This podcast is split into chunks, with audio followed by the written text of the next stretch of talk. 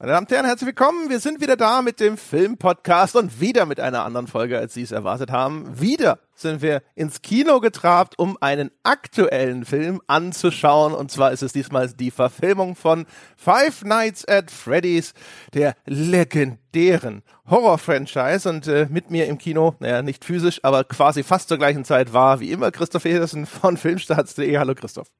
Guten Morgen. Genau. Also ich war in der Pressevorführung, die aber auch vielleicht aus gutem Grund erst einen Tag vor Kinostart war. Äh, du hattest keine Lust, dich da so festnageln zu lassen auf einen Termin und hast ihn am nächsten Tag dann äh, in, in einer regulären Vorführung am ersten Tag geguckt. Äh, wie voll war's denn? Ja, vor allem, warte, warte, warte, warte. Das, das, das Geile war ja. das ist auch schon wieder mega dumm gelaufen. Du hast ja gefragt, so, ja, ey, soll ich dich da in eine Pressevorführung reinbringen? Äh, die ist aber nur am Tag vorher und abends. Und dann habe ich gedacht, ja, ist ja, abends ist immer ein bisschen scheiße für mich. Da warte ich einfach, bis das Ding anläuft. Dann gehe ich ganz normal, einfach irgendwann so um 14 Uhr zu normalen Arbeitszeiten gehe ich dann ins Kino. Und das war doppelt dumm, weil erstens, stellte sich natürlich raus, das Ding läuft nicht mittags. Und zweitens, ich hätte es vorhersehen können, weil ich habe nicht drüber nachgedacht, dass natürlich so ein Horrorfilm meistens nicht im Mittagsprogramm läuft. Das war halt bisher irgendwie die meisten Filme, wo wir im Kino waren, ne? also jetzt hier ähm, Gran Turismo und Sonic, das sind halt auch irgendwie Filme, die, die laufen halt auch irgendwie um 12 Uhr, weil die halt teilweise auch einfach eine, eine Audience von, von Kindern haben oder eine Freigabe, die zumindest auch Kindern und Jugendlichen zugänglich ist. Ja, und dass, dass so ein Film wahrscheinlich meistens seine früheste Vorstellung irgendwie so um 17, 18 Uhr hat, da hätte ich drauf kommen können, hätte ich nur fünf Sekunden nachgedacht. Habe ich aber nicht. Und das ist auch nur in Deutschland so, ne? Also in Amerika wird der jetzt ja voll als Familienhorrorfilm vermarktet. Äh, ich kann mir sehr gut oder ich bin mir hundertprozentig sicher, dass der in den amerikanischen Städten ab 10 Uhr morgens läuft. Ne? Ja, ist auch eigentlich, ehrlich gesagt, äh, die viel bessere Vermarktung. Hätte ich das vorher schon gewusst, wäre ich da vielleicht auch mit einer leicht anderen Erwartungshaltung rangegangen. Die USA haben ja auch dieses PG-13-Rating. Ne? Das heißt also, äh, weiß ich nicht, was ist das? Ich glaube ab 13 und dann. Ja, genau, aber PG-13 ist eigentlich äh, Familienfilm, wo man ein bisschen aufpassen sollte. Also sagen wir mal, das ist das Deutsche ab 12. Ja, genau. Das heißt, wenn du da mit der Familie reingehst, kannst du da auch alle mit rein, kannst du auch Kids mit reinnehmen. Ähm, in Amerika. Das ist. Ja, genau. Ich glaube, das, also das PG, das steht ja für Parental Guidance, glaube ich, ne? Und es ist so, so ein bisschen so, hey, ab 13, aber vielleicht kommt er mal mit, ne, mit dem Kind. Und das ist eigentlich viel angemessener. Während hier hat er ja eine FSK 16 bekommen. Und da habe ich eine inzwischen ganz andere Erwartungshaltung, weil die 16er bei uns, die sind ja inzwischen teilweise, sage ich mal, durchaus rustikal. Und äh, all das und auch das, was ich von dem Spiel so wusste, hat mich erwarten lassen. Auch jetzt, weil es eine, eine Blumhouse-Produktion ist. Ne? Also die sind ja inzwischen so als Indie-Horror-Produktionsstudio ziemlich bekannt. Ich habe gedacht, ich krieg einen richtigen Horrorfilm, habe ich aber nicht so richtig gekriegt. Nee, genau. Also das ist so ein bisschen das Problem, dass in Deutschland kriegst du für Horrorfilme eigentlich also dann darf wirklich gar nichts drin sein, äh, um in Deutschland auf 12 zu kommen. Also Horrorfilme sind in Deutschland immer automatisch ab 16 freigegeben, mehr oder weniger, ne? Und ja, das ist halt ein Problem, weil die Zielgruppe dieses Films ist eher so 13 bis 15 oder 12 bis oder 10 bis 15, wenn man ehrlich ist. Ähm, mhm. Und das ist, ist ich habe die Spiele nie gespielt, aber ich glaube, die Leute, die sich da auf TikTok-Videos tatsächlich irgendwie äh, hoch erschreckt da von ihrem äh, äh, Schreibtischstuhl aufspringen. Äh, die sind überwiegend äh, auch in der Altersgruppe. Zumindest ihr Publikum ist überwiegend in der Altersgruppe. Ja, also ich meine, die, die Spielereihe ist ja inzwischen vergleichsweise alt. Ne? Das ist ja so 2014, 2015. Das heißt also, die damals jungen Zuschauer wären inzwischen ja auch älter. Ähm, aber ja, es ist offensichtlich, ehrlich gesagt. Jetzt, nachdem ich ihn gesehen habe, habe ich gedacht, so ja, das ist ein Film, äh, weiß ich nicht, dem hätte man vielleicht sogar einen Gefallen getan, hätte man ihn auf FSK 12 runtergeschnitten, wenn das möglich gewesen wäre.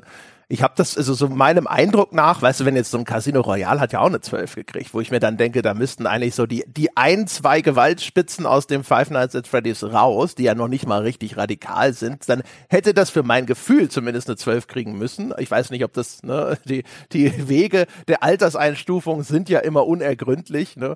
Und dann, das wäre vielleicht nochmal ein Signal gewesen, den Film für mich korrekter einzuordnen, was ich da jetzt bekomme.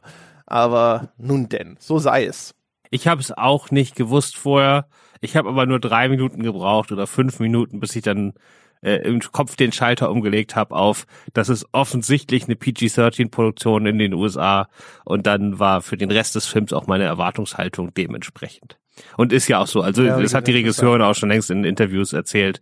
Äh, ja, das war eine klare Vorgabe von Anfang an. Wir wussten, dass das PG-13. Ja, aber sie hat, sie hat auch gesagt, sie hat auch gesagt, aber wir haben das Limit von PG-13 komplett ausgereizt und das halte ich für ein Gerücht. Also ich, da habe ich auch schon bei PG-13 Sachen gesehen, die, die gefühlt äh, härter am Limit gefahren sind. Ja, weißt du ja vorher auch nicht, ne? Du kannst ja nicht aufwendige Splatter-Szenen drehen und dann äh, er muss alles wieder rausschneiden. Also man muss da ja wahrscheinlich ein bisschen. Nee, du kannst, natürlich kannst du das. Das ist, ist ja, ist ja, passiert ja oft genug. Ne? Das wird ja da auch vorher bei diesen Ratingsboards eingereicht und dann wird halt rausgeschnitten, bis es passt. Ja, schon irgendwie. Aber ich glaube, das, das ist natürlich auch ein, da kannst du natürlich auch den Film kaputt machen, ne? Also du willst natürlich schon so planen, dass das vollständig wirkt. Also klar, es gibt auch diese Filme, die runtergeschnitten ja, sind. Ja, aber wenn das ungeplant geschieht, ne? Also wenn es ungeplant geschieht, dann kannst du den Film kaputt machen. Aber ich glaube, wenn du das von vornherein einplanst und sagst so, guck mal, hier drehen wir, drehen wir gleich in zwei Versionen oder sonst irgendwas, ne? Aber ja, ist ja auch egal. Das ist nicht das, das, das Urproblem des Films. Ich hatte dann ja auch irgendwann begriffen, nicht so schnell wie du, aber irgendwann begriffen, äh, womit ich es hier zu tun habe. Ähm, ich habe nur so für mich gedacht, so äh, irgendwie alle Vorzeichen deuteten für mich in eine andere Richtung. Auch die Erfahrung mit den Spielen, die so primitiv sie sind, auch irgendwie durchaus ernsthaft erstens gruselig sind und auch ja eine erstaunlich düstere Hintergrundgeschichte präsentieren. Und äh, ja, da kam dann der der der Film kam für mich dann völlig aus der aus einer komischen Richtung und das war, ging nicht nur mir so. Ich war ja in einem Kino, du hast ja noch gefragt, habe ich noch gar nicht beantwortet, wie gut es denn besucht war und zwar also das Kino war erstaunlich voll dafür, dass es jetzt einfach mal so ein beliebiger Donnerstagabend war und jetzt irgendwie Five Nights at Freddy's ist ja jetzt keine Marke wie GTA. Kino war locker dreiviertel voll, alles super jung, wirklich, ich war noch, also seit tausend Jahren war ich nicht mehr in einem Film, wo ich umgeben war von nur jungen Menschen, so irgendwo 16, 18 in der Größenordnung. Ähm, äh, und da, ich habe dann natürlich mich bemüht und die Ohren gespitzt, um zu hören, ob ich irgendwelche Gesprächsfragmente aufschnappe danach, äh, was denn die Leute so sagen. Und eines, was mir in Erinnerung geblieben ist, war ein junger Mann, der neben mir irgendwie runterlief und zu seinem Bekannten sagte, ich bin echt confused. Ich hatte einen anderen Film erwartet. Ja, bei denen auch. Also ich glaube, in Amerika war das ein bisschen klarer und man muss denen einfach sagen, also aus einer rein äh, wirtschaftlichen, finanziellen Sicht haben sie alles richtig gemacht, ne? Also ich meine, der Film hat jetzt hat ja jetzt ewig gedauert, bis sie den auf die Beine gekriegt haben. Die arbeiten ja schon seit 2015 in verschiedenen Fassungen daran. Ähm, und obwohl der Film in Amerika im Gegensatz zu Deutschland gleichzeitig in einem Streaming-Abo rauskommt, also der ist seit gestern auf Peacock, äh, man kann den also umsonst streamen, wenn man den Service abonniert hat. Äh, und obwohl der sozusagen nur nebenbei auch noch ins Kino kommt, steuert der auf ein Eröffnungswochenende von um die 50 Millionen Dollar zu. Äh, bei Produktionskosten von 20 Millionen, die der Film schon vor seinem ersten Tag im Kino äh, locker wieder raus hatte, nur durch diese Streaming-Verkäufe. Ähm, also das ist ein Mega-Hit oder es wird ein Mega-Hit. Ähm, also und wahrscheinlich gerade deswegen, weil du redest jetzt von Leuten, die 16 bis 18 sind. In Amerika wird das Publikum wahrscheinlich hauptsächlich so aus 13 bis 18-Jährigen bestehen. Und ähm, ja, die rennen halt jetzt zu Halloween da halt äh, in riesigen Scharen rein. Also so, sie haben da ja. schon ihr Zielpublikum getroffen. Ne? Wenn da, wenn du da jetzt so einen so einen richtig harten äh, animatronischen Figuren Splatterfilm draus gemacht hättest, der sich so an die Gorehounds wendet, dann wäre vielleicht der bessere Film dabei rausgekommen, aber der wäre deutlich, deutlich weniger erfolgreich geworden. Also, wobei die lange. Ja, wobei, also mein Problem ist ja gar nicht mal, also ich, äh, ich hätte nichts gegen Gore gehabt, aber ich habe nicht unbedingt Gore erwartet. Das würde auch die Spielvorlage gar nicht einfordern. In den Spielen gibt es nämlich so eigentlich praktisch gar keinen Gore, nichts Ernstzunehmendes. Ähm, aber ich habe halt echt viel mehr Tension und Spannung erwartet. Ne? Und der, der, Film ist halt, also in der Hinsicht ist halt wirklich ein Kinderhorrorfilm. Ne? Der ist halt, was äh, Anspannung und Grusel und so angeht, ist der halt sehr, sehr sanft. Ja, also wenn du die, ich habe ja gerade schon gesagt, der Film war acht Jahre in Entwicklung. Also die sind damals nach dem ersten Teil der Videospielreihe, zu der du vielleicht gleich noch was sagen kannst, ähm, ja äh, direkt losgelegt. Ne? Erstmal bei Warner Brothers. Äh, als Regisseur war zunächst Gil Cannon vorgesehen. Ähm, und dann ist es zwei Jahre später, als es irgendwie alles nichts wurde, dann zu Blumhaus gewechselt. Und die haben mit Chris Columbus als Regisseur vorgelegt. Und wenn man jetzt die beiden Regisseure kennt, dann hätte man drauf kommen können, was das werden soll. Äh, Gil Cannon hat Monster House gemacht. Das ist so ein Animationsfilm, der fantastisch ist äh, der aber auch so äh, so so so Goonies Horror Grusel ist mit so einem verfluchten Haus, also auch ähm, Familienhorror sozusagen, aber so fast schon auf Spielberg-Niveau, also der ist wirklich fantastisch. Und Chris Columbus, der äh, Regisseur von Kevin allein zu Hause und den ersten beiden Harry Potter-Filmen, ähm, dass der jetzt so einen Horrorfilm macht, das äh, deutete auch irgendwie darauf, dass es so ein bisschen in die in die breitere Zielgruppenrichtung gehen soll oder vielleicht sogar in die jüngere. Ja, ursprünglich. In die jüngere. Ursprünglich. Geworden ist es ja jetzt Emma Tammy und da habe ich gesehen, der, die hatte ein Erstlingswerk namens The Wind, was so ein kritisch gelobter Horrorwestern ist. Ich kenne den nicht. Aber das wirkte auf einmal eher so wie, ah ja, jemand so aus dieser Arthouse-Horror-Richtung wo ich auch jetzt gedacht habe, auch das deutete jetzt nicht mehr da in diese Richtung. Ne? Ja, aber vielleicht hast du doch das bekommen, ne? Weil, ähm, sagen wir mal so, der, der, der größte Teil dieses Films ist halt Arthouse. ähm, und es gibt nur ab und zu mal Absprecher in die Pizzeria. Also der größte Teil spielt naja. ja woanders. Und ähm, ja. Ja, das stimmt, aber das war auch nicht unbedingt Arthouse, ehrlich gesagt. Ja, aber so die Ansätze, ne? Aber vielleicht kannst du erstmal ein bisschen was zu den Spielen sagen, ja. bevor wir dann zum Film kommen. Ja, das machen wir, ganz genau. So, so ein bisschen zum Einnorden. Also, Five Nights at Freddy's, äh, äh eine, eine Indie-Sensation aus dem Jahre 2014, entwickelt von einem einzelnen Entwickler, Scott Cawthon, Cawthon, genau. Und ähm, das ist äh, in seiner Originalversion ein extrem reduziertes Horrorspiel, das auf einem einzelnen Screen gespielt wird. Du bist ein Nachtwächter, der angeheuert wird. Einfach das Spiel als Intro hat einfach nur eine Tageszeitung mit Stellenanzeigen. Da siehst du, da wird irgendwo ein Nachtwächter gesucht und zack, du bist der Nachtwächter in Freddy Fazbear's Pizzeria. Das ist so eine Spielversion von, ach Gott, wie heißt denn das Ding Chuck E. Cheese. Chuck E. Cheese, genau in den US. Ja, ja, ja, ja, ganz genau. Ähm, äh, das ist auch etwas, man sieht es, das ist halt so ein, so ein, so ein amerikanisch geprägte Jugenderinnerung. In Deutschland kennt das natürlich keine Sau, aber die Chuck E. Cheese-Reihe, das wissen zumindest informierte Spieler, ist das, womit Nolan Bushnell, der Atari-Gründer, eigentlich seine, äh, seine Millionen verdient hat. Also Nolan Bushnell hat legendärerweise mal gesagt, richtig reich geworden ist er mit Chuck E. Cheese, einer Pizzakette mit eben auch so animatronischen Figuren, ne? also niedliche Roboterfiguren, die auf einer Bühne stehen und dann ab und zu mal irgendwie äh, Musik läuft und dann tun die so, als ob die singen nach so einprogrammierten Abläufen. Ne? Und da gab es auch natürlich Arcade-Kabinetts, also so Arcade-Spielmaschinen und Flipper und dabei konnte man essen und die Idee war, die ganze Familie geht dahin und da ist im Grunde genommen die Kinderbespaßung ist in dieser Restaurantkette mit eingebaut. Das ist die Idee von Chuck E. Cheese. Und jetzt äh, hat also hier ein Entwickler gesagt, okay, ich mache jetzt die korrumpierte Gruselversion von Chuck E. Cheese. Und das ist eben Freddy Fazbear's, in dem das Ganze spielt. Und du bist dort der Nachtwächter. Und auf diesem einen Screen, auf dem das Spiel stattfindet, kannst du halt ein, äh, eine, eine, eine Reihe von Überwachungskameras aufrufen, die kannst du ansteuern über einen Gebäudeplan, da siehst du halt so ein kleines verschachteltes Netz aus miteinander verbundenen Räumen. Und dort sind auch diese animatronischen Figuren und die erwachen nachts zum Leben und äh, rücken dir auf die Pelle. Und du kannst dich dann verteidigen, indem du die, dieser, dieser Raum, dieser Sicherheitsraum, in dem du bist, hat im ersten Teil noch so wie so Sicherheitstüren, wie so ein Panic Room, wo du so richtige Metalltüren runterfahren kannst. Die verbrauchen aber Energie und du hast nur begrenzt Energie. Und wenn du deine Energie aufgebraucht hast, dann geht das Licht aus, die Türen auf und dann war es das im Grunde genommen, kannst du noch im Dunkeln hocken und warten, bis du entweder von einem der, der Roboter gefressen wirst oder das Ganze hat ein Zeitlimit. Wenn du es schaffst, bis 6 Uhr morgens durchzuhalten, dann hast du es geschafft, dann hast du eine Nacht äh, bei Freddy's durchgehalten und wie der Titel schon sagt, fünf musst du schaffen. Das wird natürlich dann nach und nach immer äh, schwieriger, das zu schaffen, weil es erwachen immer mehr von diesen animatronischen Robotermonstern zum Leben. Die haben unterschiedliche Patterns und du musst dann halt einfach das Spiel wieder und wieder spielen, bis du ungefähr weißt, so wie, wie funktioniert das, ne? Wann äh, erwacht der und der zum Leben? Wie verhält er sich? Rennt er direkt zu mir? Von welcher Seite kommt er eigentlich immer?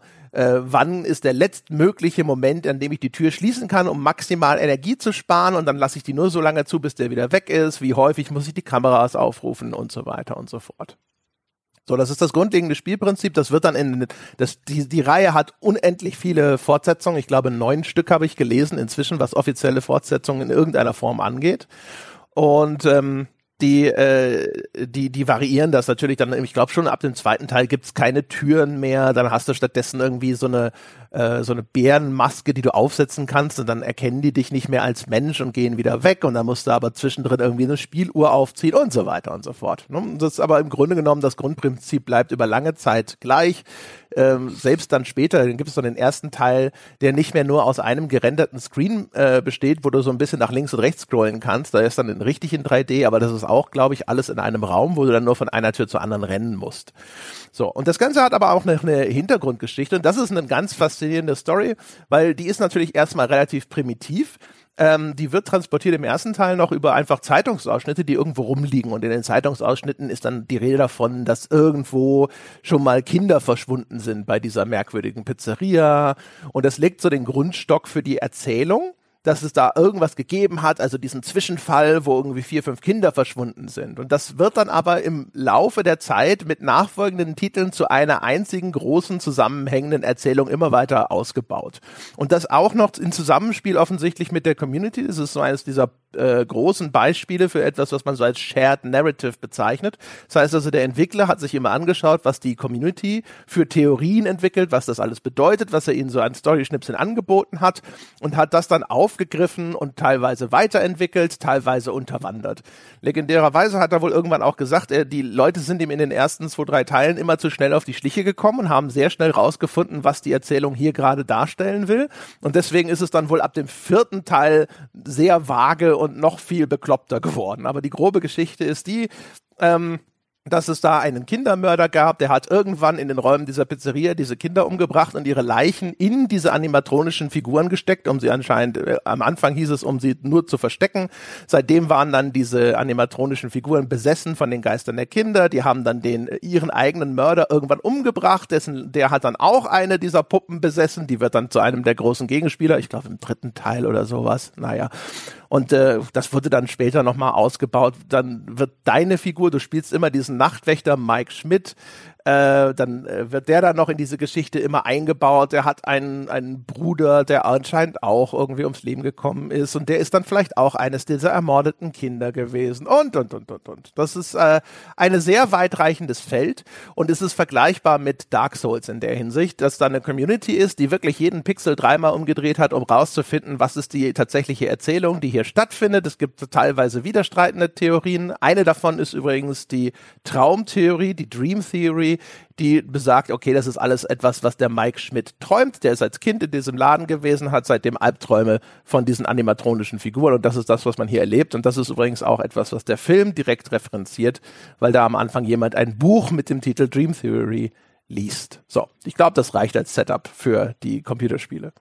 Genau, und man kann, glaube ich, sagen, ähm, wenn der Film 2015 wie ursprünglich geplant äh, rausgekommen wäre, als es nur den ersten Teil gab, dann wäre er vielleicht auch etwas äh, konzentrierter ausgefallen vom Skript her. Denn jetzt habe ich schon das Gefühl, nachdem ich deine Geschichte jetzt verfolgt habe, äh, wir kriegen hier eher so den vierten Teil, wo schon alles reingeschmissen wurde, was so über die Jahre sich angesammelt hat. Deswegen mhm. ist der mhm. Film auch genau. aus also, einem unsinnigen Grund eine Stunde und 50 Minuten lang. Ja, genau. Also das stimmt. Also ist auf jeden Fall die ersten äh, drei sind auf jeden Fall drin. Äh, bei vier bin ich mir nicht so sicher, aber den vierten habe ich selber auch nicht mehr gespielt und ich habe mir das versucht jetzt im Vorfeld nochmal alles anzuschauen, aber mein Gott, es gibt es gibt ein äh, es gibt tatsächlich ein acht Stunden Video, das die Lore von Five Nights at Freddy's über alle Teile und alle Bücher und so weiter versucht aufzudröseln. Ich habe mir davon tatsächlich auch die ersten vier Stunden angesehen äh, äh, muss aber gestehen, dass äh, vieles davon ist natürlich auch jetzt nicht äh, im Detail hängen geblieben. Aber die ersten drei sind in dem Film auf jeden Fall abgebildet. Und noch dazu muss ich sagen, weil du sagtest, also 2015, dabei wären schon die ersten beiden Teile erschienen, weil den zweiten Teil hat der Scott damals in Rekordzeit, ich glaube nach drei Monaten schon nachgeschossen, als der erste so ein Überraschungshit wurde. Ja, genau. Ich kann jetzt ja ein bisschen was zum, zum Filminhalt erzählen, der sich gar nicht so groß unterscheidet, oder? Ähm, also der genau. Hausmeister. Wollen wir hier schon vor Spoilern warnen oder kommen wir dazu noch erst später? Nee, also ich weiß ja nicht, ab wann die Spoiler machen, aber ich würde jetzt die Story noch spoilerfrei erzählen. Ja. Und dann okay. können wir ja ganz grob, aber ich weiß nicht, ob hier die Spoiler fallen, glaube ich, schon relativ früh an. Also vielleicht machen wir dann nur ganz grob, wie wir den Film überhaupt fanden. Und dann, wenn wir so über den Film selbst reden, genau. dann will ich mich auch nicht zurückhalten. Dann machen wir ab dann die Spoiler. Nee, nee, nee, genau.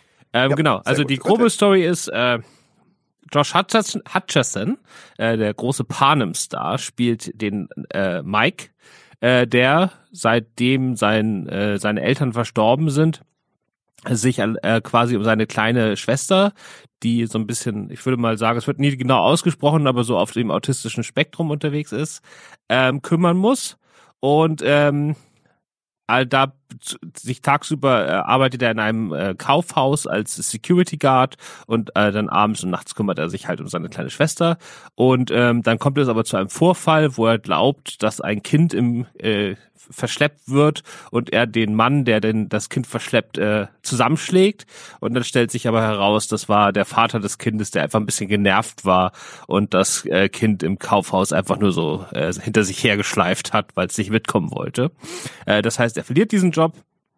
Er braucht aber ganz schnell einen neuen, denn die äh, böse Tante äh, On Jane, gespielt von Mary Stuart Masterson, äh, die will äh, ihm seine Schwester wegnehmen, äh, weil wenn sie sich um die kümmern würde, würde sie wohl irgendwelche staatliche Unterstützung bekommen, die sie gerne haben will.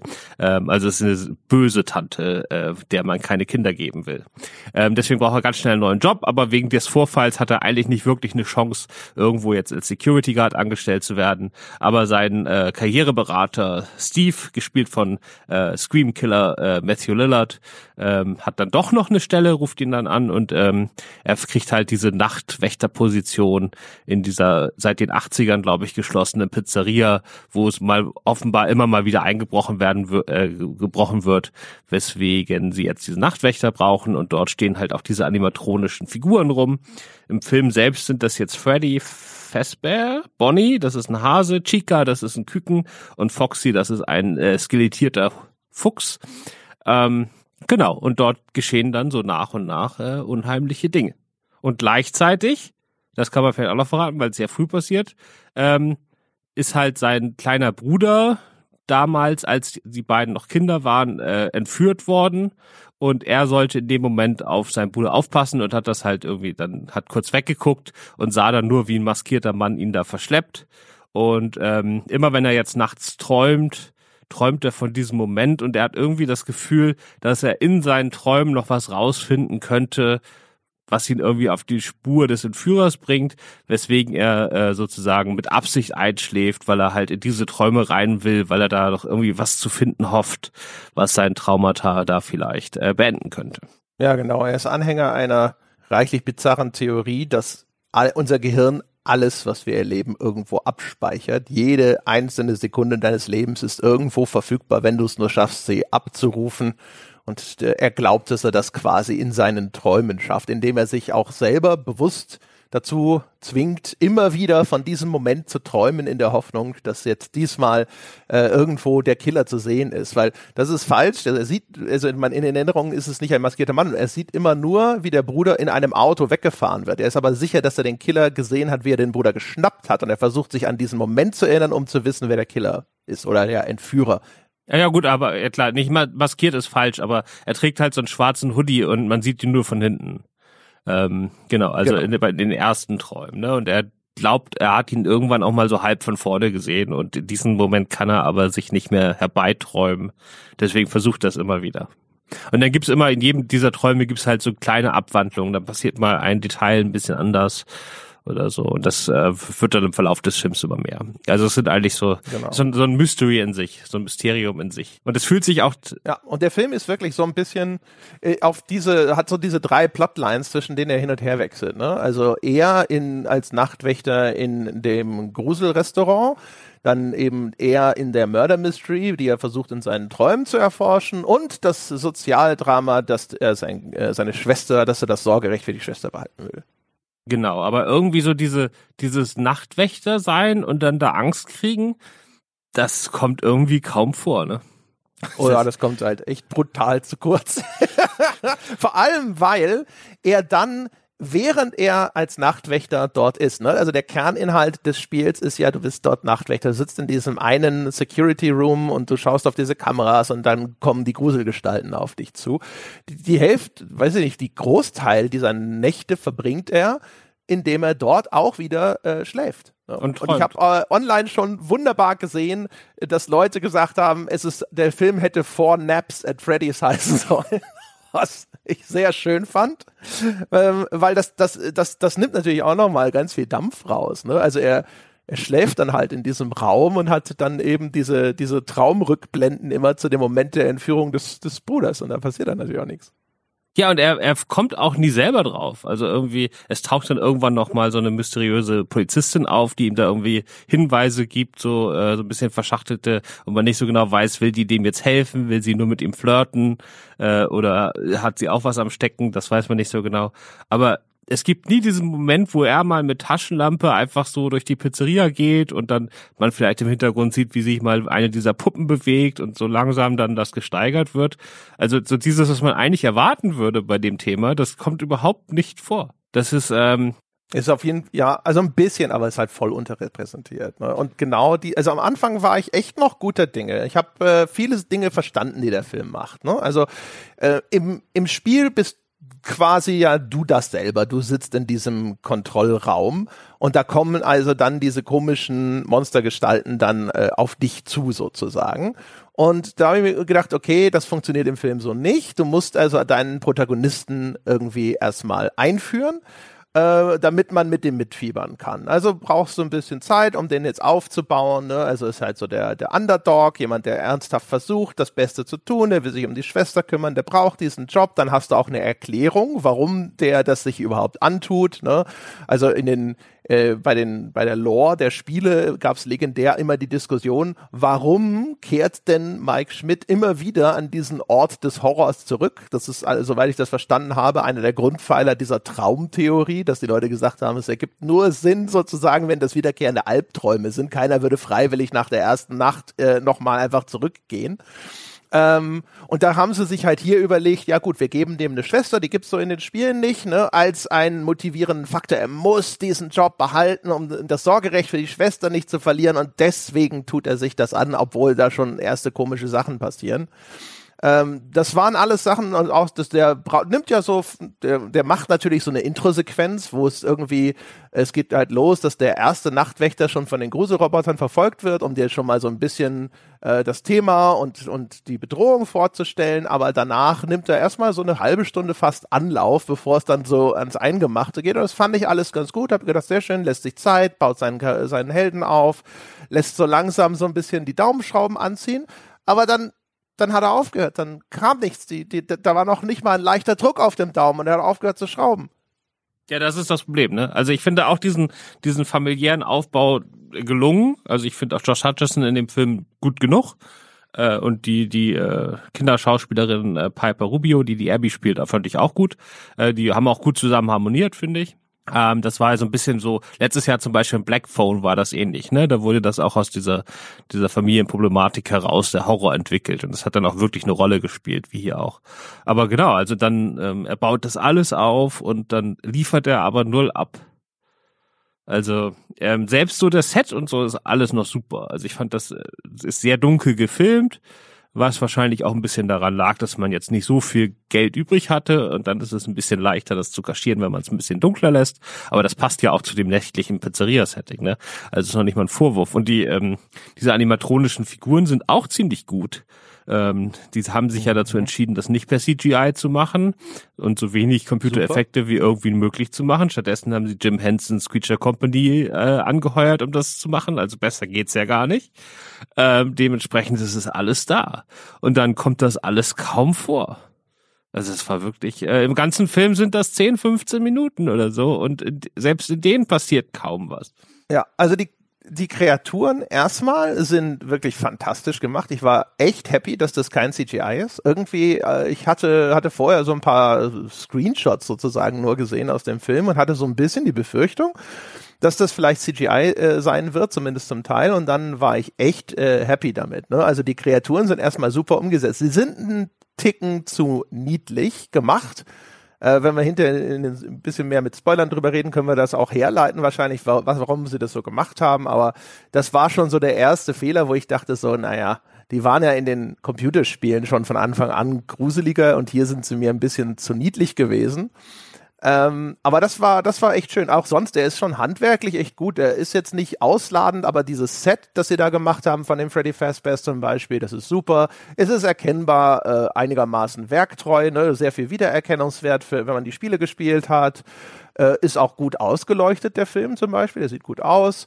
Äh, hat sogar ein, zwei so Sachen immer zwischendrin, wo du denkst so, ah ja, da ist meine eine, so eine Kameraperspektive, die ist nicht hoch originell, aber ist zumindest nicht Standard. Und das ist alles äh, durchaus solide, aber es, es passiert halt einfach nichts.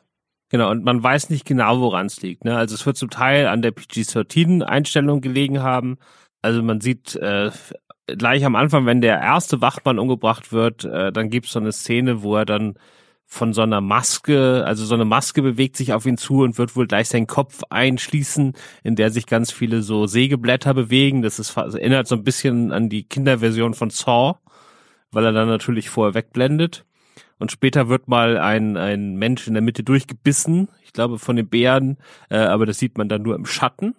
Aber selbst solche Sachen sind halt mega rar gesät. Und ich weiß nicht, vielleicht lag es auch daran, dass sie sich halt für diese animatronischen Figuren entschieden haben, was wir alle ganz toll finden. Man mit denen dann aber gar nicht so viel machen konnte, wenn man ganz auf CGI verzichtet, äh, so mit dem Budget, das sie hatten. Ähm, dann selbst einfach mal so, also die rennen nicht mal so durch den Raum oder bewegen sich nicht mal viel durch den Raum. Die stehen eigentlich die meiste Zeit einfach nur irgendwie rum. Äh, und, und ja, wobei, also, weißt du, wir haben ja gesehen, dass man auch mit einem äh, sogar schlecht funktionierenden animatronischen Hai ziemlich viel machen kann, ne? wenn man das dann entsprechend äh, strukturiert, sage ich jetzt einfach mal. Und das ist aber hier, also äh, das Spiel arbeitet ja eigentlich damit viel effektiver, indem es dir über diese äh, Überwachungskameras dann so erstmal nur äh, immer so in, im Dunkeln, halb verhüllt in Schatten und ausschnittsweise diese Figuren zeigt und dann bewegen die sich vor, äh, vorwärts und solche Geschichten. Das verhüllt seine Monster äh, viel besser bis sie dann in so einem finalen, in so einer Jump Jumpscare-Cutscene dann mal ins Bild springen und solche Geschichten. Also dafür, dass es auf so einer eigentlich fast ausschließlich auf Jumpscares aufbauenden Franchise basiert, gibt's nicht mal so viele effektive Jumpscares, ehrlich gesagt, in dem Film. Es gibt gar, also effektive gibt's gar nicht. Und ähm, es sind vielleicht eine Handvoll überhaupt nur, aber die alle verpuffen. Also da, da hat keiner bei mir funktioniert. Und aber auch so überhaupt diese, diese Spannungsmomente, von denen du erzählst, wo sich mal was näher kommt oder mal im Hintergrund eine Kleinigkeit passiert, da, das wird nie länger als mal 10, 20 Sekunden gehalten. Ne? Also da wird gar nicht versucht, ja, irgendwie ja. mal eine Spannung aufzubauen. Also es gibt gar nicht diese Szenen, wo es einfach mal eine Zwei-Minuten-Szene gibt, wo Mike einfach mal durch die Pizzeria geht und dann so ein bisschen die Musik anschwillt. Ob ich das jetzt so wahnsinnig spannend gefunden habe, weiß ich gar nicht, aber sie versuchen es gar nicht. Ja, genau. Das habe ich mir auch notiert.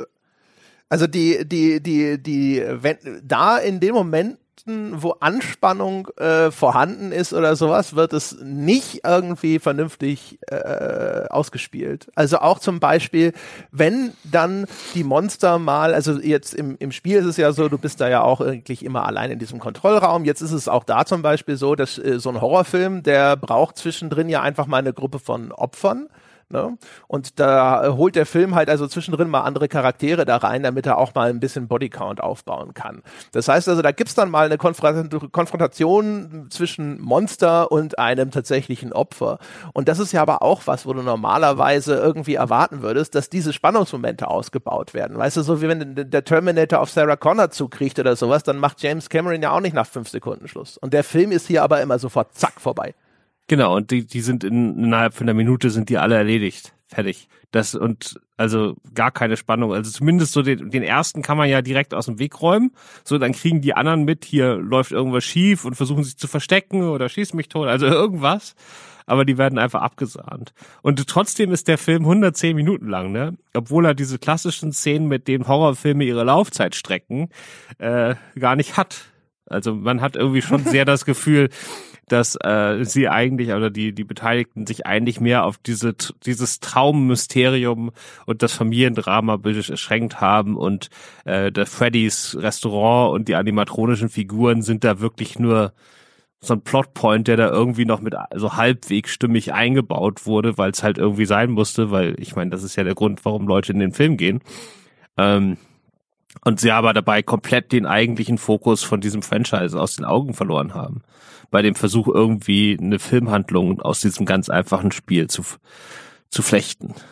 Ja, also es ist halt einfach wieder zu viel gewollt äh, und teilweise auch, glaube ich, wieder vielleicht auch zu viel äh, Orientierung am Originalwerk. Also die äh, diese es folgt ja, also es versucht ja so ein bisschen der Struktur zu folgen, indem es das eben in diese mehrere Nächte aufteilt.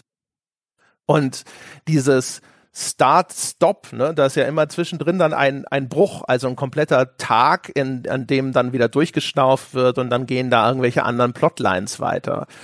Äh, das ist jetzt auch nicht ideal. Also, weiß ich nicht, zwei Nächte wären vielleicht besser gewesen, damit halt dann wirklich einfach mal auch diese Spannung gehalten wird und nicht zwischendrin immer wieder so ein Bruch ist und so, jetzt ist wieder erst eine 15 Minuten Pause, während wir irgendwie darüber äh, hören, wie es denn aussieht mit dem Sorgerechtsstreit. Ja, aber ich habe auch zwischendurch, habe ich die, äh, meinen Kollegen neben mir gefragt, jetzt sind doch schon vier Nächte vorbei. Und es ist noch gar nichts passiert. Also, also, wenn der Film seinem Titel treu bleibt, müsste er langsam aus dem Pushen kommen. Ähm, also es ist ja auch nicht so, dass jetzt so die ersten Nächte, also man würde ja denken, so die erste Nacht ist, er kommt ja erstmal an, er macht sich ein bisschen mit der Umgebung vertraut, hat vielleicht schon so ein, zwei Merkwürdigkeiten, die ihn so ein bisschen irritieren, ne, wo er sich schon fragt, ob alles mit rechten Dingen zugeht, aber okay, ne? So in der zweiten Nacht sind dann so die ersten richtigen Schreckensmomente und er er wird so richtig aus der Bahn geworfen und ab der dritten Nacht ist dann Terror, ne? Oder spätestens ab der vierten und der fünften gibt's dann das Finale. So, so würde man sich das ja vorstellen. Aber in den ersten paar Nächten gibt's ja kaum eine Steigerung, ne? Also mhm. es kommt dann immer diese, sobald es mal ein bisschen spannend wird, kommt diese Polizistin und macht ein paar komische Sprüche und äh, macht ein paar Andeutungen und so. Und dann in der dritten Nacht ist, glaube ich, schon seine Schwester mit dabei. Ähm, die, die sich mit den animatronischen Figuren dann auch eher anfreundet. Ähm, das ist alles, also Spannung ist da. Also es ist einfach keine Spannung da. Und das ist halt einfach ein bisschen doof für einen Horrorfilm, der so lang ist. Das ist ein Problem. Ja, genau. Also ich würde sagen, jetzt ist auch der Punkt, ich glaube wahrscheinlich schon ein bisschen zu spät, wo ich sage, jetzt äh, kommen wir dann langsam mal so richtig zu den Spoilern, denke ich. Ähm, äh, genau, also das. Äh ja, dann wo wir jetzt bei den Spoilern sind, ne? Wenn der Film sich so sehr auf dieses Mysterium, wer dieser Mann in dem Auto, der den Bruder entführt hat, versteift, ne, dass er mir diesen einen Traum, der sich nur in winzigen Details endet, gefühlt 50 Mal zeigt, ja, ähm, dann ist das natürlich doof, wenn man ab der ersten Sekunde weiß, wer der Mörder ist. Exakt, und ich weiß nicht, exakt. ich weiß nicht sozusagen, ob, also ich habe ungefähr, ich habe nicht mal eine Sekunde gebraucht, um alles zu wissen. Und dann so darauf rumzureiten, das ist halt für Leute, die in ihrem Leben schon drei Filme oder drei Genrefilme gesehen haben, extrem nervig. Weil ich denke die ganze Zeit, okay, ich wusste vor 50 von diesen Durchlaufen, wusste ich alles. Und du erzählst mir jetzt seit einer Stunde absolut nichts Neues. Lass mich in Ruhe. Ja, genau. Also es gibt ja verschiedene Gründe. Ne? Also erstens, wenn du siehst, dass Matthew Lillard, also jetzt, ich vielleicht für ein junges Publikum gilt das nicht, ne? aber weil die diesen Panem-Menschen wahrscheinlich kennen. Aber ansonsten der einzige Mann von Rang und Namen sozusagen, äh, wenn der diesen Career Counselor spielt, ne? diesen Jobberater, dann denkst du dir, okay, es gibt jetzt zwei Möglichkeiten. Entweder ist es so ein so einer von diesen äh, Bait and Switch Titeln, wo sie den wirklich in so einer kleinen Kackrolle haben, wo er nach vier Minuten aus dem Film verschwindet, nur um seinen Namen aufs Poster zu schreiben, oder er ist der Killer. Das sind so die zwei Sachen, die dir durch den Kopf gehen. Ähm, äh, und jetzt mit, mit, ich hatte ja ein gewisses Vorwissen von den Spielen, war das noch nicht mal eine 50-50-Entscheidung, sondern ich habe mir gedacht, so alles klar, ja, es macht ja. Das ist hier Purple Guy. Da müsste, müsste, also Matthew Lillard macht sozusagen es zu 100 Prozent, ne? Aber man kann sich auch sonst zu 99 Prozent sicher sein, weil der Film ist da ja null subtil. Also es ist ja so, dass äh, Matthew Lillard ihm sagt, ja, hier, sie haben irgendwie Scheiße gebaut und da jetzt, sie haben irgendjemand verprügelt. Wie wollen sie denn jetzt noch einen Job haben, ne? So, und dann kriegt er mhm. aber die Namen mit. Und als er die Nachnamen hört, äh, wird er ja auf einmal so ganz hellhörig. Was, wie heißen sie? Und dann hat er auf einmal den Pizzeria-Job, weil er dann. Ja, genau, er, er bricht so mittendrin ab, ja. Genau, und dann hat er den Pizzeria-Job und man weiß, okay, der schleust den da jetzt mit Absicht hin.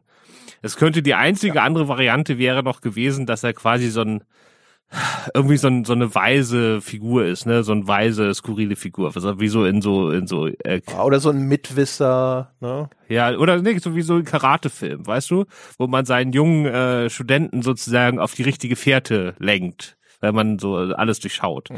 Äh, und dann hätte es ja sein können, dass er quasi weiß, dass er jetzt in diese Pizzeria muss, um sein altes Traumata aufzuweisen und das mit den Kindern da zu klären. Aber das funktioniert mit Matthew Lillard nicht und das funktioniert auch in dem Film nicht, weil es darauf keine Hinweise gibt.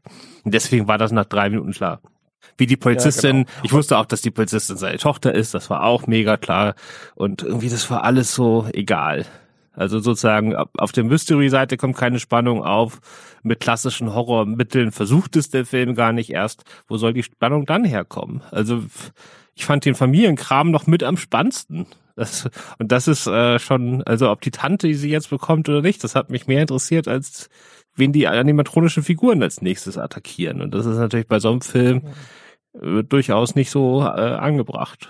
Ja, also vielleicht nochmal ganz kurz, also zu den Traumsequenzen, das ist tatsächlich, also auch in, finde ich, in jeder Hinsicht einfach schlecht gemacht. Ne? Also dass dieses Ding, dieses Motiv, dieser wiederkehrenden Albträume und so weiter, alles schön und gut, aber ähm, diese Traumsequenz kommt im Film locker fünf, sechs Mal vor. Und genau wie du es schon gesagt hast, also die, die, die bringt ab der, der zweiten Wiederholung spätestens nichts mehr. Da passiert nichts, sondern er, er versucht irgendwie die ganze Zeit Kommunikation mit diesen Geisterkindern herzustellen, die ihm dann auf einmal im Traum erscheinen.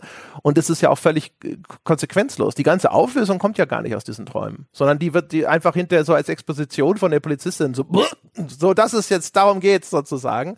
Also völlig nutzlos. Das, äh, das ist der Teil, der wirklich eigentlich hätte gerne zu allergrößten Teilen fehlen können. Der hätte höchstens dazu da sein sollen, diese Backstory mit dem Bruder zu etablieren. Aber diese ganze Traum-Nachforschungsgeschichte ist so völlig nutzlos eigentlich, finde ich.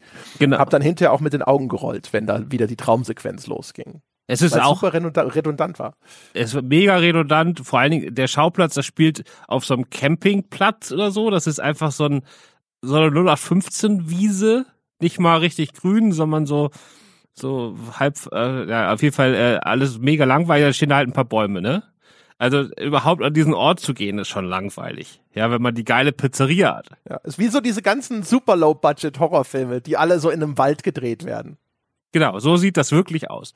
Und da will man nicht hin. So, und dann, wenn man sich jetzt wirklich Gedanken gemacht hätte, es hätte ja sein können, dass quasi er jetzt über diese Konfrontation da jetzt jede Nacht mit seinen Schrecken, dass er dann sozusagen so langsam anfängt, mehr rauszufinden und in jedem Traum, was weiß ich, vielleicht hätte man es einfach machen können, dass der Traum quasi beim ersten Mal in dem Moment, wo sein Bruder geschnappt wird da oder weggerissen wird, abbricht, ne? Und er jetzt durch dieses diesen Umgang mit dem Trauma jedes Mal drei Sekunden weiter guckt, ne? So dass man sozusagen irgendwie was hätte, worauf das zusteuert. Also er muss jetzt nur noch die nächsten zehn Sekunden auch noch schaffen und dann sieht er, wer der Killer ist. Das wäre zwar jetzt nicht wahnsinnig kreativ gewesen, aber dann hätte es zumindest eine Entwicklung gegeben. Oder er entdeckt jedes Mal doch noch neue Details und gleicht die dann mit dem, mit dem wahren Leben ab, ne? Was weiß ich. Ganz langweilig irgendwie so eine Nummer vom Nummernschild oder so, ne? Dass er dann so neue Details bekommt, die dann irgendwie dann so in den nächsten Tag hineinspielen und dass es da so eine Wechselwirkung gibt, aber einfach nur sechsmal mir dieselbe Szene zu zeigen, äh, wo ich die Auflösung eh weiß, das ist halt genauso redundant wie diese Nächte, in denen es kaum eine Spannungssteigerung gibt. Also wie gesagt, die ersten vier Nächte, pff, ich könnte die jetzt schon nicht mehr auseinanderhalten und das ist zwei Tage her. Das ist jetzt nicht so, dass ich sage, die dritte Nacht war jetzt aber viel spannender als die zweite. Also das, das gab's gar nicht. Nee, im Gegenteil. Es wird ja sogar eigentlich eher weniger gruselig, weil dann ja zwischenzeitlich in dem Film gibt's ja diese Szene in der Mitte, die ich isoliert, ehrlich gesagt, hat mir das fast schon am besten gefallen, weil dann äh, nimmt er ja seine Schwester mit und äh, das sind ja dann, äh, das sind ja die, die Geister ermordeter Kinder, die diese Figuren bese besessen haben und jetzt freundet sie sich also mit diesen toten Kindern an sozusagen. Und dann gibt es so einen Moment, wo die Figuren auf einmal alle freundlich sind und dann bauen die zusammen aus den Tischen da so ein riesiges Vor und liegen alle unten drunter und alle sind Freunde. Und das war irgendwie niedlich, weißt du, wo du dachtest so, ah ja, die armen toten Kinder in diesen komischen und niedlich aussehenden riesigen Roboterkörpern und sonst irgendwas und jetzt können sie mal wieder spielen. Das war irgendwie herzlich Herzig. Das war das Einzige, was für mich ganz gut funktioniert hat, wo ich gedacht habe, so, ja Mensch, alles klar, zeig mir den Film. Zeig mir den Film, anstatt irgendwie so einen, so einen Horrorfilm draus zu machen, wo irgendwie die ganzen Komponenten alle nicht zusammenpassen. Ja, es wäre dann fast wie so ein Tim Burton-Film oder so, ne? Wo dann so, so ein kleines ja, Mädel, genau. Mädel, Mädel mit ihren Monster, animatronischen Monsterfreunden äh, Spaß hat. Ja, fand ich auch nett den Moment. Aber wie gesagt, es, man weiß alles, es ist nicht spannend, es tröp tröpfelt vor sich hin und es ist auch noch 110 Minuten lang. Also dieser Film darf nur 85 lang sein, so wie er jetzt ist. Und das ist schon hart, ey. Das war schon hart. Und ich hatte echt Bock auf den Film. Es ist aber, also was noch dazu kommt, äh, ich weiß nicht, ob du den gesehen hast, aber du kennst ja bestimmt Walk Hard mit John C. Reilly, ne? Ja, klar. Meisterwerk sowieso. Und The Wrong Kid Died. Ja, und das ist ja eine Parodie auf diese ganzen äh, äh, Singer äh, oder Song, äh, nee, hier, also einfach Musiker, Biopics. Diese Biopics, ja. Mhm. Von dem wir da mit, mit Walk the Line und, und Ray und so hatten wir ja mal eine Zeit lang, irgendwie gab es die ja gefühlt wöchentlich. Und gibt's ja auch heute noch. Und wenn man diesen Film gesehen hat, dann kann man halt das, kann man die Originale nicht mehr gucken, äh, ohne, da krieg ich, also da kriege ich immer das Kotzen, wenn man erstmal durchschaut hat, wie, dass die alle gleich funktionieren und man die Walk Hard Verarschung kannte, dann kann man das alles nicht mehr ernst nehmen. Und hier war es. Aber Walk Hard ist hervorragend. Hervorragend. Ja, klar, ist ein Meisterwerk. Jeder, der ihn noch nicht gesehen hat, sollte ihn schauen. Und ich bin ja sowieso riesiger John C. Reilly-Fan. Ich war dieses Jahr in Cannes bei der Preisverleihung. Äh, habe ich ihn erstmal, er war dieses Jahr in der Jury in Cannes äh, von einer Nebensektion und ich habe ihn erstmal am Flughafen schon getroffen bei der Ankunft und da hatte er zwei Hüte übereinander auf. Ähm, ich glaube einfach nur, weil er die nicht in den Koffer packen wollte, damit sie nicht verknittern, aber es sah erstmal so, das hat schon sehr gepasst. Und dann war ich bei der Preisverleihung im, im Publikum und da hat eine Regisseurin gewonnen, eine junge Regisseurin, die schon im Flugzeug nach Italien war, als als dann irgendwann feststand, dass sie gewinnt. Und sie musste noch zurück und stand aber im Stau fest. Und dann hat äh, John C. Wiley auf der Bühne einfach angefangen, eine Viertelstunde lang zu singen. Äh, und das ist schon eins der Highlight dieses Jahres äh, für mich. Das war schon fantastisch. äh, so, ähm, ja, weg von äh, John C. Reilly. Und hier ist es jetzt aber halt leider so, äh, dass äh, der Walk Hard des äh, Freddy Fa äh, Five Nights at Freddy's Franchise, äh, dass der ja schon vorher fertig geworden ist mit äh, Willy's Wonderland, mit äh, Nicolas Cage. Mhm. Ähm, der ja genau dasselbe macht, der eigentlich eine, eine der eigentlich Fatty Fight, also der das einfach parodiert oder es geht genauso um einen Nachtwächter, der sich mit irgendwelchen äh, animatronischen Figuren da äh, ploppt, der aber das ist halt alles sehr ironisch, sehr verarschend, äh, sehr blutig, also da gibt's dann wirklich Gore und äh, es fließt das Blut in Strömen. Wenn man den dann vorher gesehen hat, das hilft dem Film hier auch nicht unbedingt weiter. Also ich würde jedem empfehlen, wenn ihr Bock auf sowas habt äh, mit Nicolas Cage, das ist nicht der beste Film ever, aber so ein bisschen von dem Wahnsinn, was ich mir bei animatronischen Pizzakettenfiguren erwarten würde, den findet man halt da, während hier es vor allen Dingen sehr schnarchnasig zugeht. Ja, ist auf jeden Fall der bessere Film im Vergleich. Ist ja auch äh, quasi Nicolas Cage sogar als stummer Protagonist. Ich glaube, er redet ja in dem Film gar nicht, ne? Das erinnere ich ehrlicherweise nicht mehr. Ich weiß aber, dass ich auf jeden Fall deutlich mehr Spaß hatte. Und wie gesagt, das ist. Ich meine, der, der hörte, glaube ich, auch die ganze Zeit Musik oder sowas. Auf jeden Fall, der, der, mit dem kann man auf jeden Fall mehr Spaß haben als mit äh, dem Film. Außer man ist jetzt irgendwie so ein Hardcore Five Nights at Freddy's Lore-Fan und will dann überall abgleichen äh, wo entspricht es dem etablierten Lore-Konsensus und wo weicht es davon ab? Es ist ja offensichtlich auch unter starker Mitwirkung von dem äh, Autor der Spiele entstanden.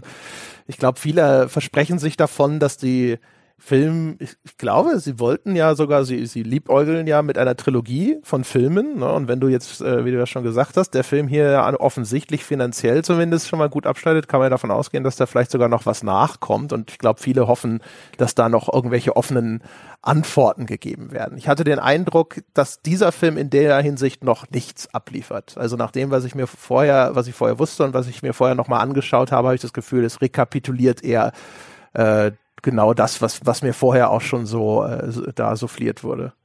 Das glaube ich auch. Also der Scott Carson, der, der Videospielmacher, der ist hier halt wirklich direkt am Drehbuch beteiligt. Ne? Der hat nicht nur irgendwie hier und da mal Hinweise gegeben, sondern der hat, also er hat auch einen Credit und so. Das heißt, der muss da schon auch wirklich mitgeschrieben haben. Ob das jetzt die Leute bekommen, ich bin mir ziemlich sicher, dass es weitergeht. Also Blumhaus ist ja bekannt dafür, ähm, dass äh, oder Jason Blum, der Regisseur, äh, der Produzent, der hat ja in den letzten 20 Jahren irgendwie das Horrorgenre in Hollywood eigentlich komplett übernommen. Ne? Der macht ja mittlerweile alles. Also die machen, glaube ich, 30 Filme im Jahr, von denen dann auch eine, was weiß ich, 10 bis 15 ins Kino kommen. Also das ist schon unfassbar, was der da gemacht hat. Und ähm, der macht ja, der ist ja berühmt dafür, dass er eigentlich immer ganz, ganz wenig Geld nur ausgibt. Und deswegen reicht es auch, wenn irgendwie nur jeder fünfte Film durch die Decke geht, weil der finanziert den Rest dann automatisch locker mit. Ähm, und äh, der hat ja The Purge gemacht, Insidious, Halloween. Das heißt, Fortsetzungen sind dem nicht fremd. Sobald irgendwas auch nur halbwegs läuft, wird das ausgeschlachtet. Und jetzt zum ersten Mal in seiner gesamten Karriere hat er ja dieses Jahr richtig, richtig, richtig viel Geld auf den Tisch gelegt, äh, weil er zusammen mit Universal 400 Millionen Dollar dafür bezahlt hat, äh, noch eine Exorzismus-Trilogie oder der Exorzist-Trilogie machen zu dürfen. Ähm, und da ist denen jetzt ja der erste Teil an den Kinokassen äh, ziemlich abgeschmiert. Und jetzt stehen sie da und müssen irgendwie noch zwei Filme machen und damit irgendwie 400 Millionen wieder einspielen. Das heißt, wenn der jetzt so einen Mega-Hit hat wie Freddy's Fight Night, dann kann ich mir vorstellen, dass das vielleicht sogar schon nächstes Jahr passiert. Also, dass sie da jetzt richtig Gas geben. Und wie gesagt, das mit so, so ein Film, 20 Millionen sind für ihn schon relativ viel. Ähm, also das ist schon einer der teureren Filme, die er gemacht hat hier. Aber das kriegt er alleine durch den Peacock-Deal, hat er die 20 Millionen wieder drin. Ne? Da braucht er das Ding noch nicht mal ins Kino bringen. Also das scheint mir sicher. Müsste der nicht genug Kohle haben mit, ich meine, Get Out und sonst irgendwas? Ich glaube, das Megan von denen war doch auch ziemlich erfolgreich. Die müssten doch eigentlich Kohle haben erstmal. Ja, alles, das, du erzählst jetzt immer so, wenn man, wenn man so 40 äh, Filmhits von ihm aufzählt, ne, dann hat man immer noch 40 vergessen.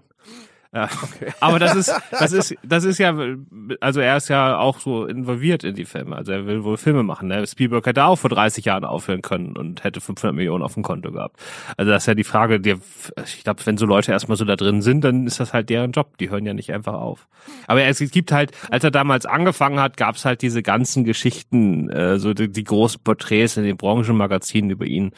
Und dann gab es immer die Geschichte, wie ähm, glaube, er ist mit seiner Frau auf Hochzeitsreise geflogen und er hatte keinen Bock, irgendwie Geld für die Business Class auszugeben oder die First Class, aber es war so ein langer Flug.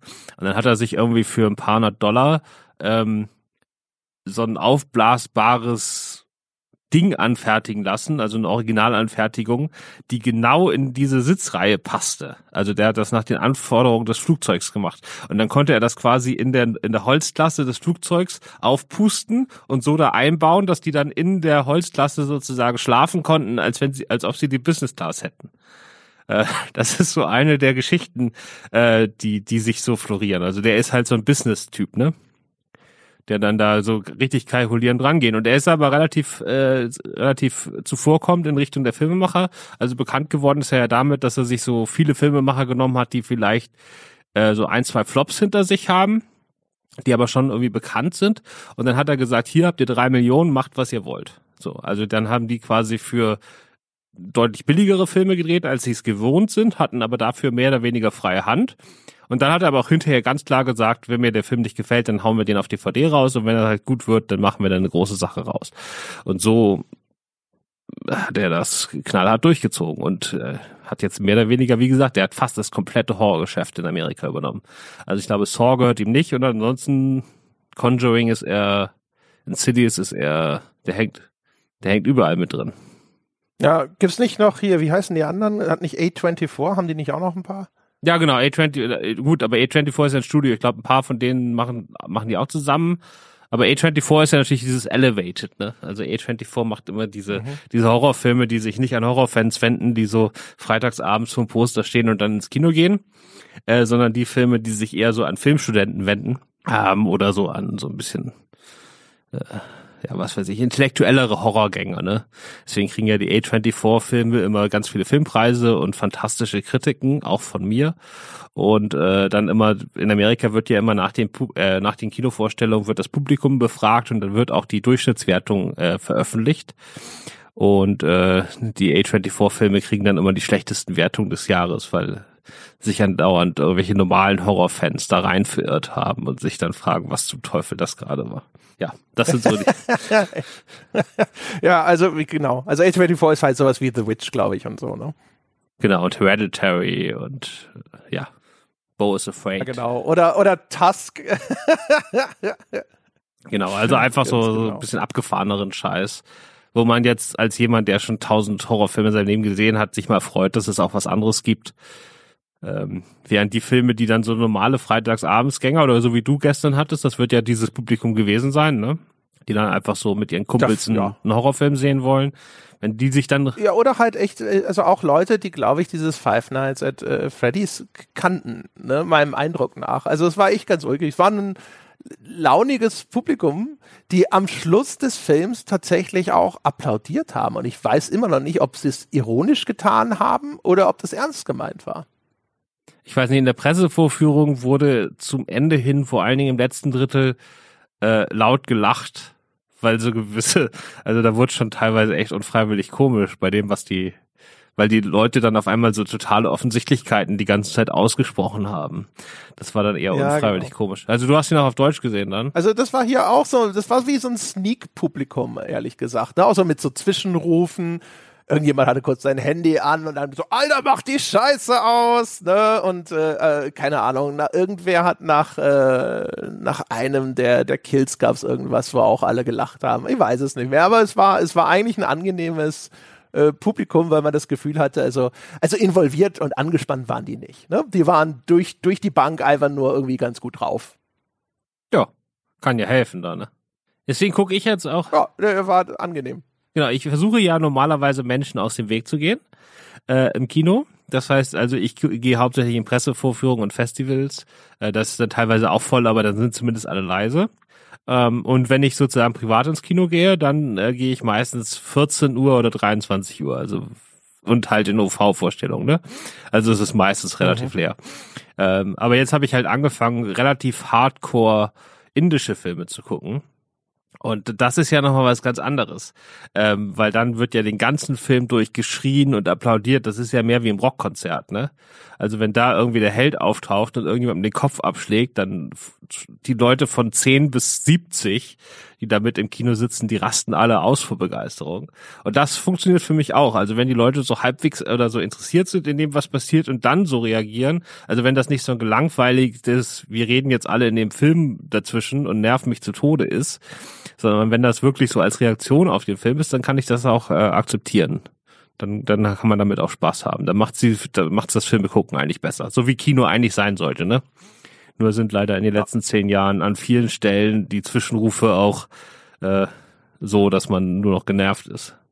Ja, das ist, aber hier war es halt, es ist, es hat halt auch so ein bisschen meine, meine Entwicklung mit dem Film wiedergespiegelt. Du hast am, gemerkt, am Anfang war es noch relativ ruhig, ne? Und ich glaube, da hatten auch viele noch erwartet, da jetzt kommt irgendwann der Horror und der Grusel und wir sind irgendwie so, ne, so eine gewisse Erwartungshaltung in der Luft.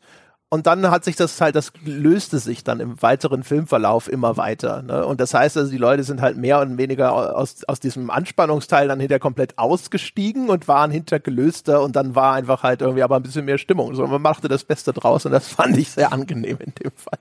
Ja, das kann ich mir vorstellen. Ja, also ich wäre übrigens fertig. Ja, ich denke auch, also das meiste dazu äh, ist gesagt. Also wer, wer die, die Five Nights at Freddy's Lore mag und irgendwie auf so eine Schnitzeljagd gehen will, wo die ganzen Anspielungen sind, ne, Wiedererkennung, oh, Balloon Boy und oh, hier ist hier irgendwie ein bekannter Streamer mal irgendwo in, in, als Cameo zu sehen und solche Geschichten, äh, okay. Aber wer hier irgendwie tatsächlich irgendwie Grusel oder Horror oder sonst irgendwas erwartet, nein. Das sowieso, also dieser Balloon Boy habe ich natürlich nicht verstanden, aber ich habe natürlich sofort gemerkt, das ist so ein Running Gag aus den Spielen, ne? Weil da wird einfach so eine so eine kleine, was weiß ich, 30 Zentimeter große Puppe, die einfach nur immer irgendwo rumsteht, wo man nicht weiß, warum sie da jetzt steht, äh, für Jumpscares eingesetzt. Das ist dann so ironisch gebrochen, dass ausgerechnet diese die ist auch nicht irgendwie gruselig oder so, ne? Also die steht immer bloß einfach an Momenten, an Orten, wo man sie nicht erwartet und dann erschrecken sich alle. Ähm, das war okay als Running Gag, aber was mich ein bisschen gewundert hat, ist, dass der Cupcake, also wirklich einfach nur so ein, was weiß ich, so eine ballgroße animatronische Figur eines, eines Sahnetörtchens, äh, dass die in den Horrorszenen mehr, mehr zu tun bekommt als die ganzen gesammelten animatronischen Figuren zusammen. Das fand ich auch ein bisschen, ein bisschen verschenkt, aber wahrscheinlich, das Ding war halt Ja. doch, das Ding war halt doch CGI oder zumindest in Teilen und dann war es halt doch einfacher mit dem Ding was anzufangen und das jemanden ins Bein beißen zu lassen als bei den anderen Figuren. Ich denke auch, das war vielleicht eher so eine Budgetgeschichte. Ich bei dem Cupcake wusste ich auch gar nicht, ob es den in den in den Spielen gibt, ehrlich gesagt. Den Doch, kannte gibt's. ich überhaupt nicht. Ich habe nämlich heute das recherchiert. Ich habe mir so eine ganze Liste Aha. angeguckt. Ich habe, weil ich nicht wusste, wie die Figuren alle heißen, natürlich, habe ich mir nicht gemerkt. Und dann habe ich das heute recherchiert und dann äh, festgestellt, ich dachte, okay, jetzt ich will einfach nur äh, wissen, wie heißen denn die vier Figuren von Five Nights for Freddy's und habe das auch so bei Google eingegeben. Aber ich bin da natürlich auf so ein Fan-Wiki gekommen und dann habe ich angefangen zu scrollen und dann hörte das gar nicht mehr auf. Also das ist ja, also was da in den weiteren Teilen noch kommt, das ist ja, also ich glaube, da waren mindestens so 100 Charaktere oder so. Und es gibt irgendwie, von diesem Mr. Cupcake gibt's auch irgendwie acht Varianten oder so, die auch unterschiedlich heißen. Okay, weißt du aus welchem Teil? Nein, hör auf. Okay. Irgendwann ist auch Schluss. Ich muss mein, ich muss Also- mein, meinem Image das schlecht vorbereitet. Da kann ich dir jetzt nicht sagen, aus welchem, aus welchem Teil der ist. Das würde mal. Okay. Also irgendwie, ja, keine Ahnung. Vielleicht, vielleicht ist es auch so ein Ding, das irgendwie, also in den, ich, ich habe ja nur die ersten drei wirklich gespielt und den dritten auch schon nicht mehr so richtig und keine Ahnung. Ich, also, dass der so wirklich als Monster äh, tatsächlich auftaucht, konnte ich mich nicht dran erinnern, aber ist auch lange her. Ist auch wurscht, auf jeden Fall. Der ist ja auch, der ist ja so putzig, ne? Äh, ich finde, der hat halt, der hat, äh, also die anderen sind schon zu niedlich, aber der hat nun wirklich gar kein Schreckenspotenzial. Dann ist es auch noch irgendwie super uneinheitlich, ne? Weil dem einen Typen zerbeißt er das Gesicht, aber dann hängt er dem Hauptcharakter hinter am Bein und das, das scheint so zu sein, als ob so der Kleffer vom Nachbarn sich an deinem Hosenbein verbissen hat, ne? Also unangenehm, aber nicht schlimm. Ja, und also, als ob er dann sozusagen so, ich hatte eher so Erinnerungen so an so einen, äh, an so einen alten Mann, der vergessen hat, sein Gebiss reinzutun, ne? der da so mit dem Ja, Gaumen darauf rumbeißt, aber nicht durchkommt, weil er halt keine Zähne hat. Äh, Das war ein bisschen, Ja. so, das ist noch mit die längste, die längste Schreckensszene, die es gibt, ne, wenn er dann da mit dem Ding am Bein da irgendwie rumliegt. Im ganzen Film. Erschreckende Szene, aber in Anführungsstrichen. Genau, und deswegen, ähm, ja, also trotz all der guten Dinge. Also ich fand äh, einige Schauspieler gut, ich fand die animatronischen Figuren sehr toll, ich fand das Setting gut, ich fand äh, das Production Design gut außerhalb der Waldszene, wo es keins gab. Ähm, und ich bin trotzdem bei eineinhalb Sternen, weil ich mich zu Tode gelangweilt habe. Ist halt so. Ja, das, ja, also kann ich erstmal aus dem Bauch, so würde ich sofort sagen, ja, ja, eindeutig. Äh, ich bin, das, das Problem ist, dass in dem Format ist immer so die Einstufung, finde ich, verschoben, weil wir so viel richtigen Crap schon gesehen haben und 1,5 wahrscheinlich schon an, an andere Titel gegangen ist, die auf ihre Art genauso langweilig, aber noch schlechter produziert waren. Das ist der einzige Grund, warum ich darüber nachdenke, ob zwei korrekter sein könnte. Ähm, ich Zwei muss korrekter zwei. sein, weil er hat nämlich bei Filmstarts in der offiziellen Kritik auch zwei Sterne. Die ist nicht von mir, Na, aber. Filmstarts hat natürlich immer recht. Ist ja klar.